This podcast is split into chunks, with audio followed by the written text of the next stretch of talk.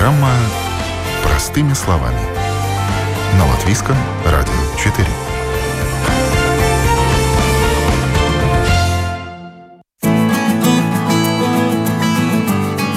Здравствуйте! С вами Марина Талапина. Лето – самое жаркое время года. Обостряются хронические заболевания. Особенно страдают от повышенной нагрузки сердце, сосуды и дыхательная система – как пережить это время гипертоником? Об этом мы сегодня говорим с врачами-кардиологами. Я рада представить с нами на связи главврач Латвийского центра кардиологии больницы Паула Страдания, доктор-кардиолог Илья Затя. Доктор, здравствуйте. Здравствуйте. Первый вопрос. Как часто к вам приходят э, пациенты с артериальной гипертензией, и особенно летом?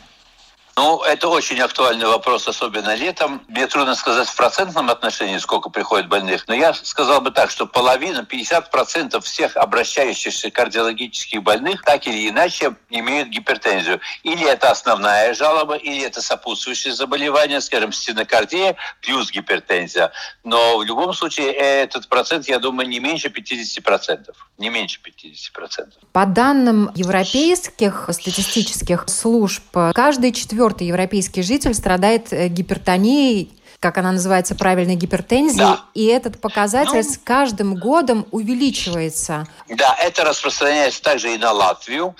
Конечно, то, что каждый четвертый может страдать гипертензией, и есть тенденция к увеличению, это так и есть, и это распространяется на, на Латвию тоже. По прогнозам, к 2025 году треть населения может страдать уже от этого недуга.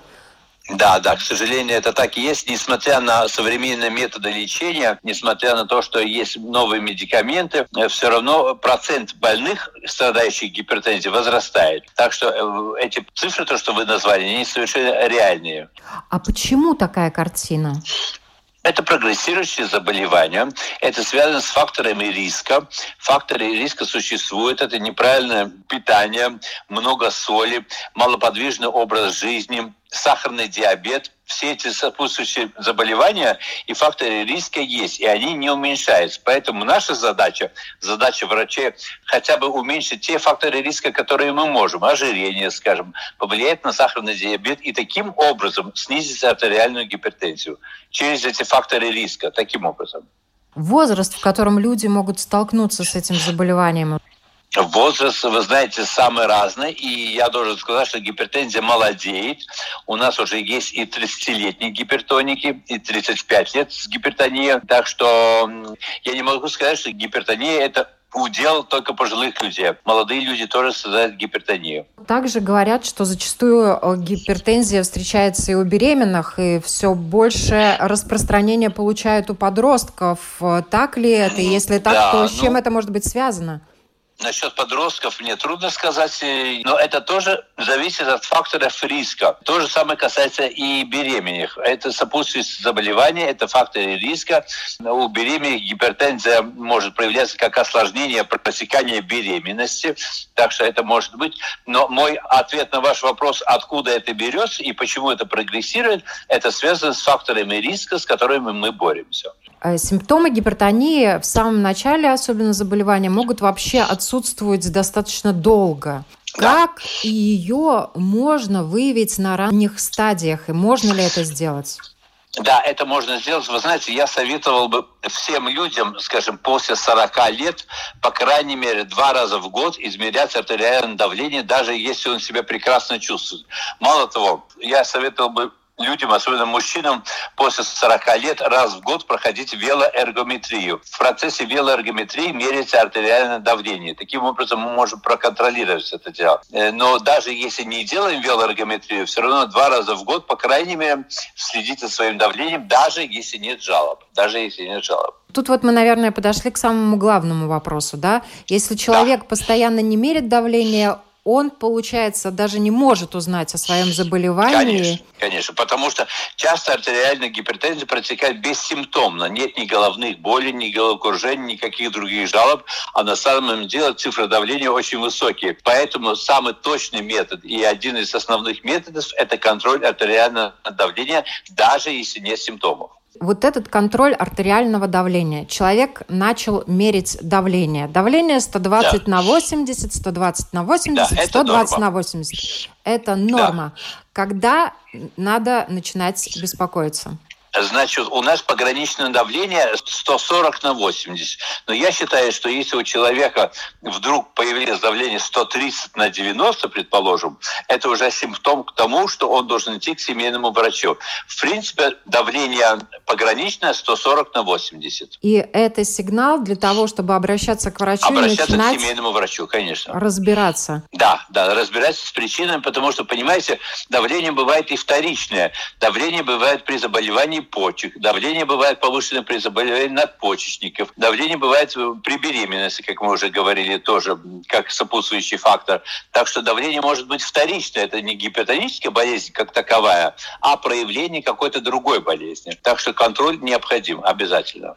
И второе, что еще могу сказать, даже если у человека было давление раньше повышенное и потом нормализовалось, он должен обратиться к окулисту, посмотреть глазное дно, потому что артериальное давление оставляет свой отпечаток на сосудах глазного дна. Так что контроль у окулиста это мог бы быть такой второй этап, если мы говорим о контроле артериального давления. Ну вот есть люди, которые живут с артериальным давлением, которое повышенное, и они всю да. жизнь живут и считают, что это нормально. Тем не менее, если э, ситуация уже запущена, гипертония дает о себе знать, как она начинает проявляться?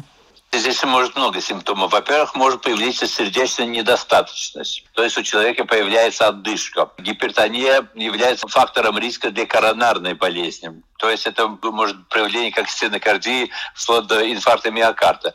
Так что гипертония проявляется по-разному. И то, что люди думают, что гипертония – это только головная боль и головокружение, это далеко не так. Гипертония, как я уже сказал, это может быть и сердечная недостаточность, и коронарная болезнь. Так что это один тоже из факторов риска у этих заболеваний, которые я перечислил. Если ее не лечить, чем это чревато?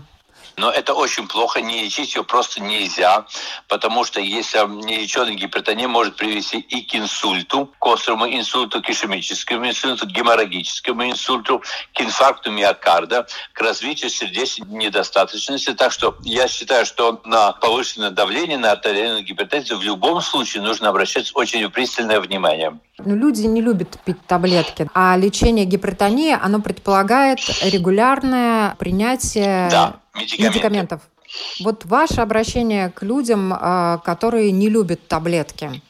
Я могу успокоить людей, которые не любят таблетки, потому что сейчас тенденция делать таблетки комбинированные. То есть в одной таблетке содержит как бы три таблетки, три компонента. Поэтому человеку надо принимать, скажем, лекарства не три раза в день, как бы надо было бы, а один раз в день. Так что это такой успокаивающий фактор. Вообще без лекарств обойтись невозможно, это ясно.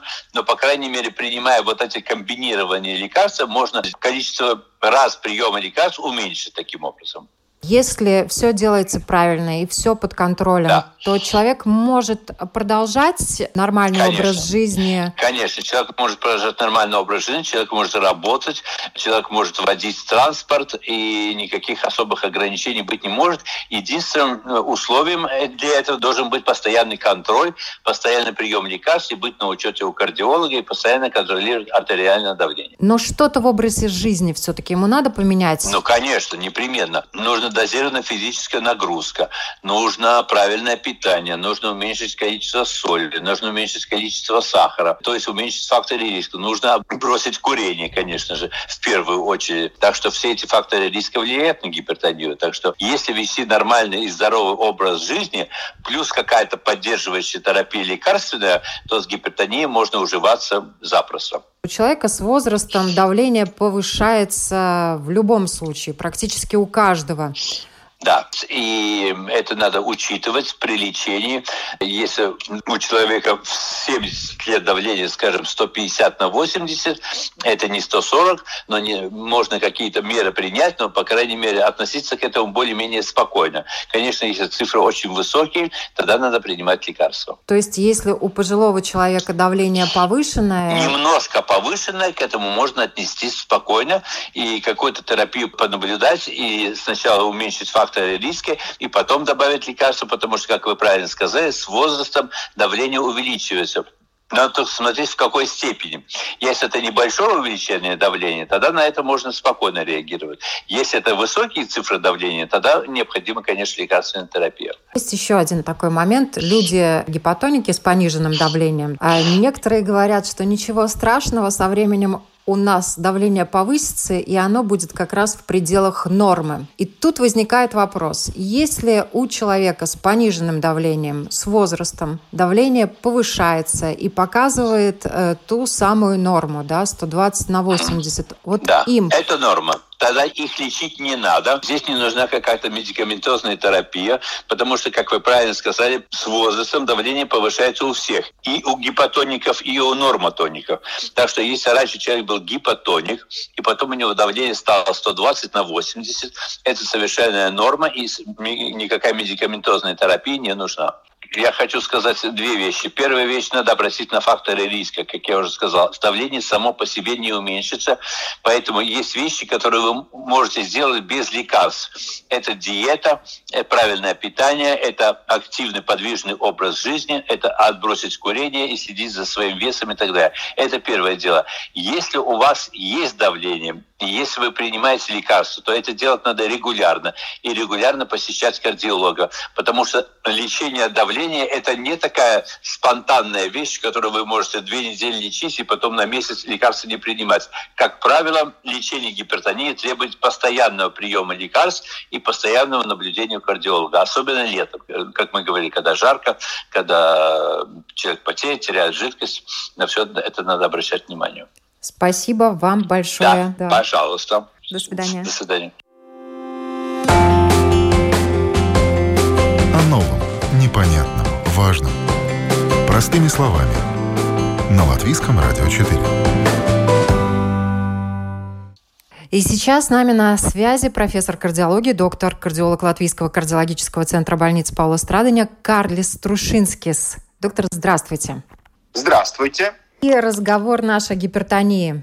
Гипертония, надо сказать, это такой зверь, который мы встречаем каждый день. И знаете, врачи, конечно, встречают больных с гипертонией, но врачи сами иногда болеют этим. У каждого в семье найдется кто-то болеет гипертонией. То есть такая часто встречаемая проблема. Люди, наверное, уже знают, это значит повышенное а, артериальное давление. То есть то давление, которое мы меряем, положа манжет на руке, и вот с аппаратиком, автоматическим аппаратиком или врач ручным аппаратиком определяет верхнее и нижнее давление. Верхнее мы называем систолическое, и нижнее мы называем диастолическое. Нормальная ситуация давление должно быть около 120 на 80 миллиметров ртутного столба. Ну, я думаю, те, которые там слушают вот такие передачи, как ваши, или кто читает журналы, уже все знают, что вот это такая идеальная цифра. Да, да, его сравнивают с давлением космонавта. Как его называют. Вот врачи любят шутить, у вас давление как у космонавта. К сожалению, все э, факторы риска, которым страдает сегодняшний человек, они ведут к повышенному давлению. То есть, с одной стороны, проблема старая, которую мы знаем, что люди становятся старше, и артерии теряют эластичность постепенно, и это одна из причин, почему может подняться давление. Но э, вторая проблема, которая, скажем, новая, гипертония, как и, кстати, многие болезни, становятся моложе. То есть гипертонию сейчас э, ну, называют такой спящей эпидемией. Почему спящий? Потому что сегодняшний человек, которому стресс, который много сидит, который мало двигается, который любит, скажем, может быть, еду, которая соленая, которая немножко все-таки неправильная, ну, так называемый фастфуд, не говоря о психоэмоциональном стрессе, это спешка все время, да, все время мы куда-то бежим, не говоря уже про действительно курение и, может быть, даже такой ну, передозировку кофе, кофе немножко можно, надо, но передозировку кофе или чая, все это все-таки ведет вот к повышенному давлению. По прогнозам, к 2025 году треть населения будет страдать от этого недуга. Если сейчас каждый четвертый европейский житель страдает гипертензией, а вопрос, почему этот показатель увеличивается? Все больше людей ведут неправильный образ жизни, и это такая тенденция? Да, вот именно. Знаете, есть такой фактор, который называется screen time, то есть э, время, которое мы проводим у экрана. Как люди сейчас узнают новости или, или как они общаются, ну где? Конечно же, в телефоне все гладят телефоны, гладят э, свои айпады, и вам для этого не надо даже встать. Вы можете делать просто еще оставьтесь на час-два часа в своей кровати, на своем диване, и вот там можно остаться и все узнать. Вам даже не надо садиться к компьютеру, да, Раньше мы считали, что маленьких детей, если появляется давление, то все-таки надо искать причину, там, потому что все-таки иногда мы находим или эндокринные заболевания, или даже какие-то опухоли. Сейчас даже среди детей, даже вот 4, 6, 8 лет, но не секрет, что у нас сейчас, смотря на детей, вы уже все видите, что дети тоже стали другими. Мы видим очень много детей, к сожалению, с лишним весом уже с маленьких годах. И те же риск-факторы у детей, и даже у детей часто мы сейчас наблюдаем а, повышенное давление. То есть, да, вот эти прогнозы, эти цифры, я думаю, ну, показывают тенденцию, тенденцию эпидемии.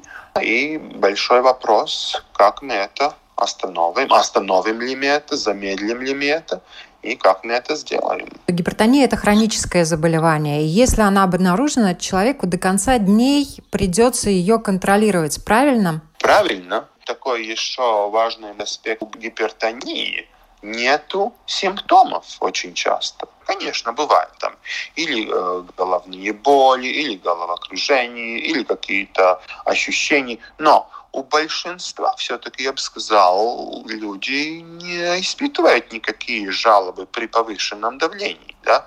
И почему это проблема? Потому что, ну, а как вы можете э, говорить о болезни, которая никак не выявляется? Человек чувствует себя хорошо, и очень часто трудно убедить людей, что вам надо, вот что, что даже эти 140, в каких-то случаях даже 135, которые вы измеряете дома утром, если это часто, что это плохо, что это ведет к проблемам каким проблемам? Конечно, мы знаем, там повышенное давление очень тесно связано с атеросклерозом, с инфарктом, инсультом, но э, то, что сейчас уже очень во многих исследованиях видно, что длительно повышенное давление, даже немножко повышенное, к которому мы не обращаем внимания, оно ведет, раньше появится деменция, раньше появятся так называемые когнитивные нарушения мозга, то есть когда все-таки они влияют на мышление, на реакцию, на все эти даже такие тонкие функции а, головного мозга. Ну да, это память, мышление, оперативная да. память долговременная, да, да, это внимание, концентрация и все, все остальное. Все эти вот психические это. процессы, конечно, для человека они очень важны. И вот вы уже сказали, чем опасна гипертензия, да, это, во-первых, инсульты, инфаркты, и это серьезные заболевания, которые необходимо лечить, но люди, видимо, не обращают на это внимания, потому что давление поднимается не в один день, оно поднимается постепенно, и человек постепенно постепенно привыкает жить с новым своим давлением, которое сначала там на 2, на 3 пунктика повысилось, а потом в итоге на 10, на 20. И он думает, что это повышенное давление ему жить не мешает. А на самом деле мы не будем 10 раз повторять, что инсульты, инфаркты хотите, можете не лечить, да, но если вы все-таки понимаете последствия всего этого, да, то лучше, наверное, приниматься за лечение. Чем раньше, тем лучше. Вот есть ли разница в лечении начинающего гипертоника и в лечении уже такого закоренелого. Конечно, ну, вы уже, вы уже очень точно там все написали. Такая частая проблема у врача. Человек приходит, который живет с давлением годами 150-160, например. Да? И вы видите, что, например, уже какие-то изменения из-за этого давления, ну вот уже он получил. То есть или наросла толщина сердечной мышцы, который уже признак, что там проблема уже годами, да и так далее. Вы посоветуете. У нас есть очень хорошие лекарства. Сейчас самый главный принцип, что мы даем два лекарства, комбинированные лекарства в одной таблетке. Если не помогает, идем на три лекарства, комбинированные в одной таблетке. Но вы достигаете результата, человек говорит, слушайте, ну вот сейчас у меня 135, но я чувствую плохо. Но зачем мне такое? 150 я чувствовал себя хорошо.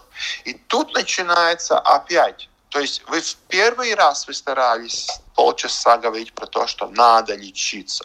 И сейчас второй раз вы встречаетесь, и сейчас вы должны убедить этого человека, что так же, как вы привыкли 150, вот так же вам надо сейчас привыкнуть к давлению 130.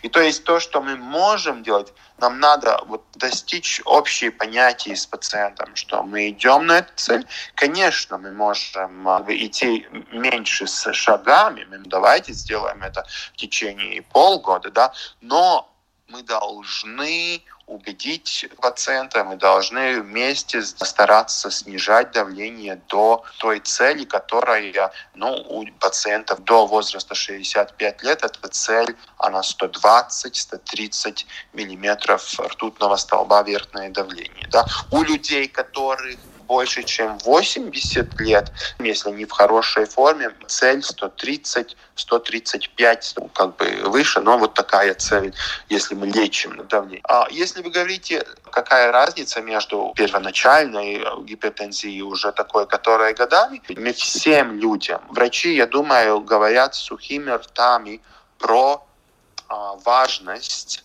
изменений в образе жизни. Несправедливость, которая есть, что врачей очень часто обвиняют в том, что они только вот э, лечат таблетками, они только подают таблетки.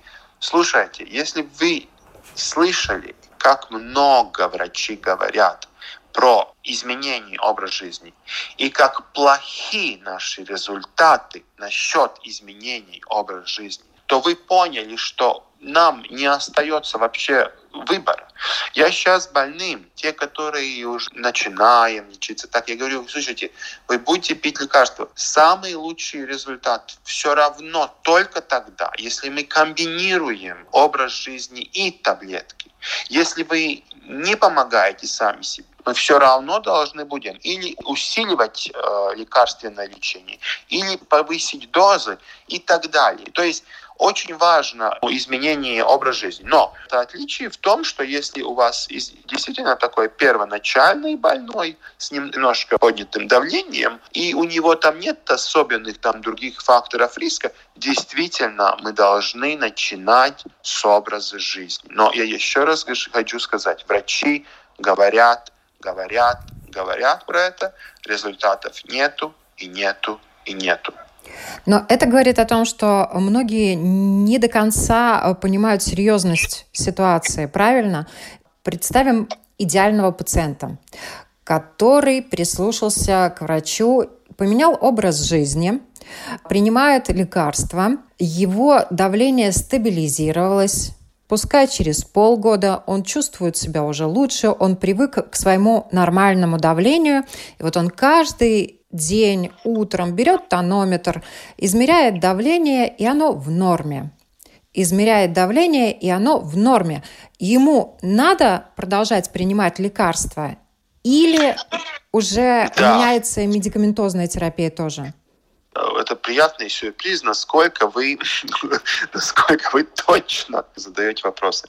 И очень хороший вопрос. И в том-то и дело, что если это, особенно в тех случаях, где это молодой человек, человек до 40, до 50 лет, и у него нет, например, там уже консеквенций, нет неприятных компликаций и нет там других выраженных рисков, факторов, но это вот такое просто давление действительно мы можем обещать этому человеку, что если нам удастся с изменением образа жизни, может быть, даже вот с таблетками нормализовать давление, мы можем попробовать снижать дозы лекарств иногда, может быть, даже отказаться от лекарств, если он сделал такую большую работу насчет вот изменений своего образа жизни. Да? Но еще раз хочу сказать, это редкие случаи, очень редкие случаи.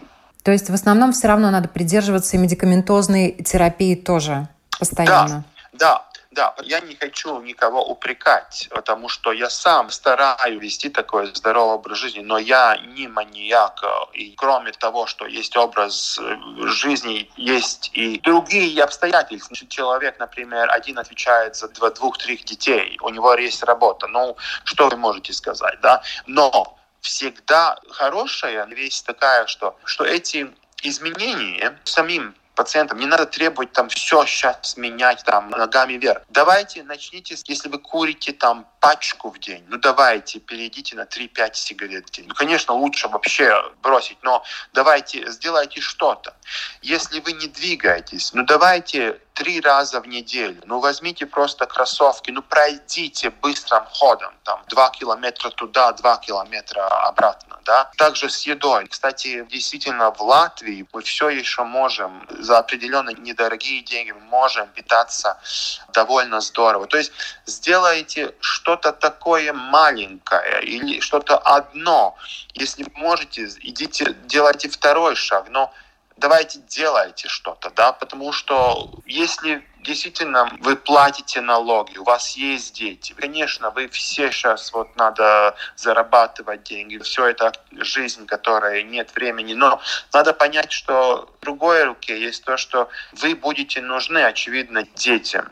Наверное, ваши дети тоже будут первые, которые выиграют, если у вас будет хорошее здоровье. Наверное, если вы зарабатываете деньги, наверное, имеет смысл достичь пенсионный возраст и, и тоже получить то, что государство вам потом предоставляет, эти социальные гарантии. То, о чем вы говорите, стареть хочется качественно, да, то есть э, да, не да. с грузом да. огромного количества хронических заболеваний, в том числе и сердечно-сосудистых, чтобы старость встречать с легким да, сердцем ну, в прямом смысле этого слова. Доказано, что если вы спросите людей, они боятся смерти или нет, и, и многие не боятся. Вы там про инсульт, инфаркт, вы там говорите. Знаете, уже не пугнуть людей. Но если вы скажете, слушайте, вот если вы так будете жить, вот вы не сможете свою постель собрать утром, да, или вы не сможете дойти до туалета, или сможете, но с одышкой.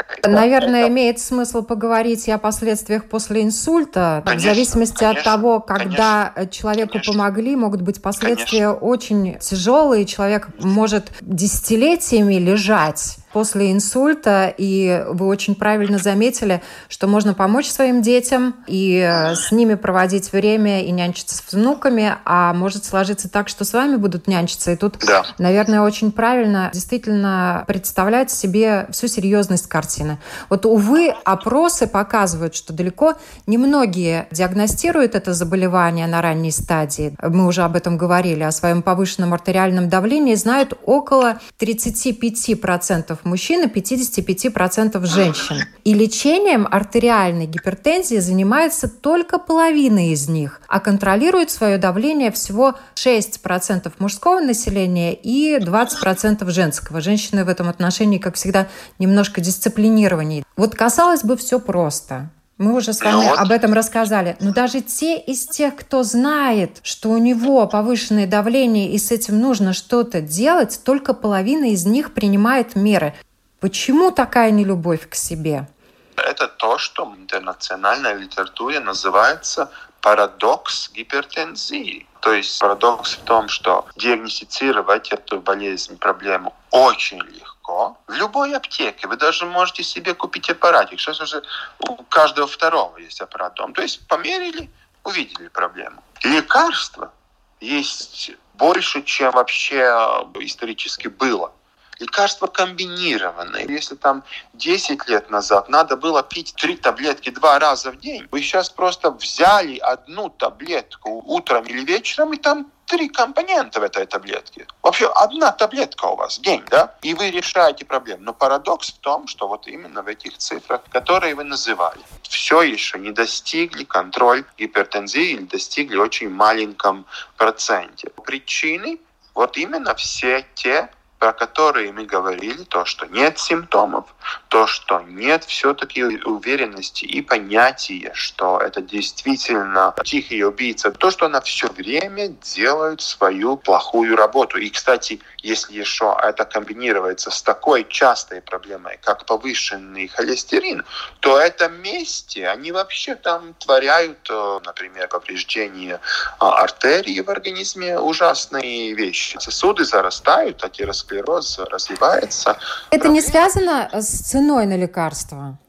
Нет, нет. Сейчас уже политика цены такая, что сейчас, сейчас уже люди могут в аптеке купить лекарства и получить даже компенсацию, да, даже покупая по полной цене. Это будет иногда там, я не знаю, там 7, 12, ну, может быть, 18 евро в месяц, но у большинства людей есть компенсационный рецепт. То есть Тут, например, тоже семейный врач 30% от случаев может выписать любое лекарство любимым названием на компенсационный рецепт пациенту с гипертонией. То есть сейчас, я думаю, есть все возможности найти для каждого больного самый подходящий вариант, то, что он может себе позволить и так далее.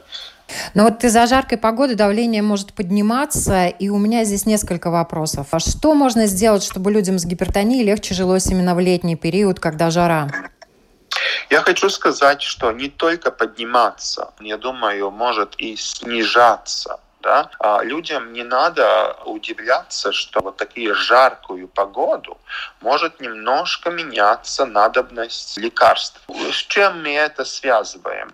Ну, такое самое, может быть, примитивная причина, что люди больше потеют, например, больше теряют жидкость. И если он, например, еще получает лекарство мочегонное, то, конечно, такое жаркое летнее время ему мочегонное нужно меньше, потому что он теряет жидкость с потом. А, там есть еще так называемый неблагоприятный прогноз, который, может быть, тоже не надо игнорировать.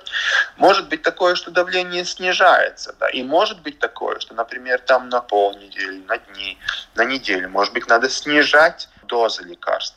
Но как пережить жаркую погоду? Ну, во-первых, то, что мы всем ну, не советуем планировать активные работы в жаркое время с 11 до 4-5 часов. Давайте тогда, ну, встали раньше, что-то поделали на огороде или как.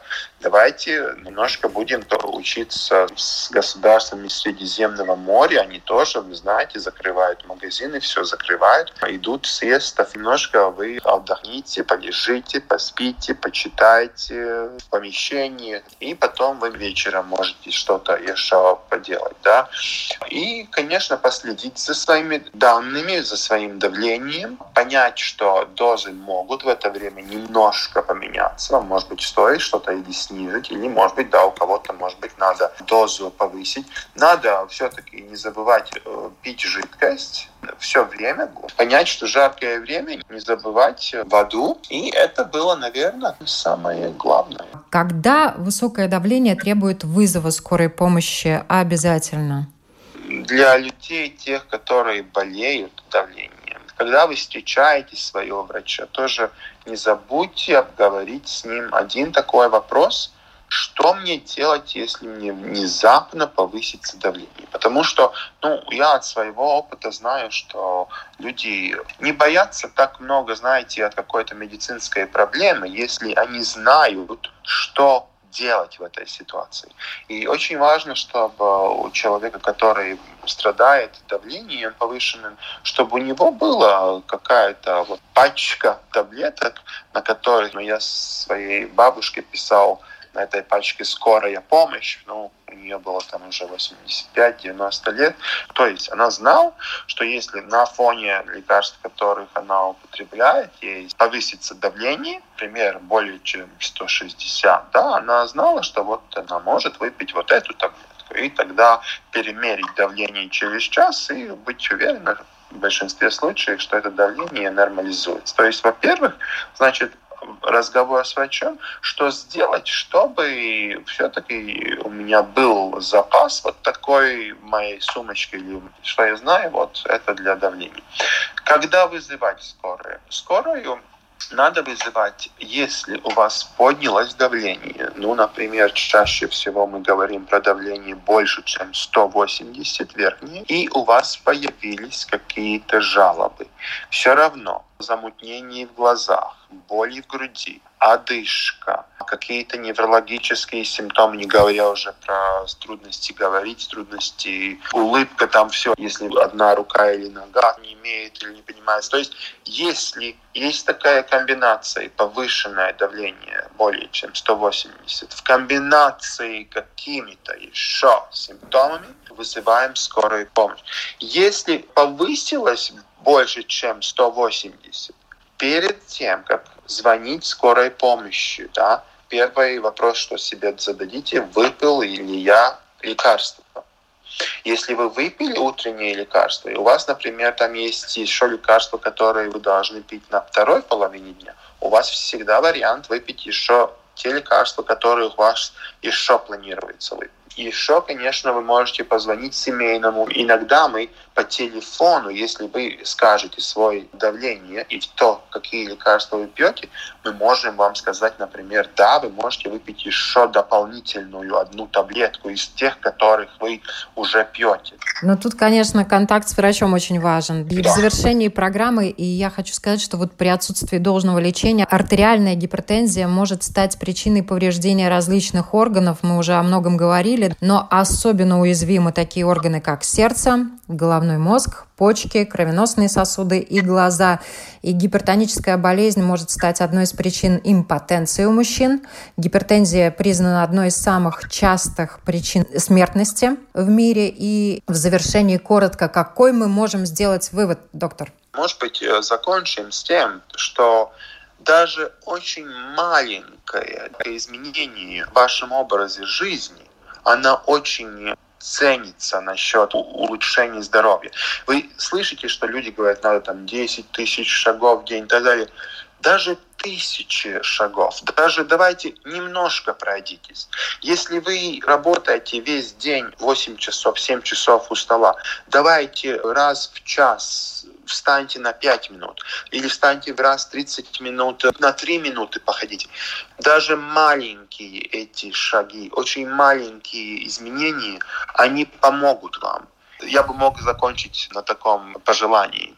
Ну, вот, к сожалению, лишь немногие понимают необходимость лечить гипертензию, и некоторые даже ее не чувствуют, к сожалению. И каждый человек должен знать свое давление, его контролировать. Если у вас есть назначение кардиолога, то нужно их соблюдать особенно тщательно и не пропускать прием препаратов контролировать давление. И по возможности, как вот профессор говорил, нужно скорректировать свою повседневную жизнь, пускай даже чуть-чуть, маленькими да. шажочками, но идти к более здоровому образу жизни. Потому что сердце тоже стареет, только оно не видит себя в зеркале. Большое спасибо, профессор, за эту беседу. Спасибо вам. Берегите свои сердца. Всем хорошего дня. Спасибо.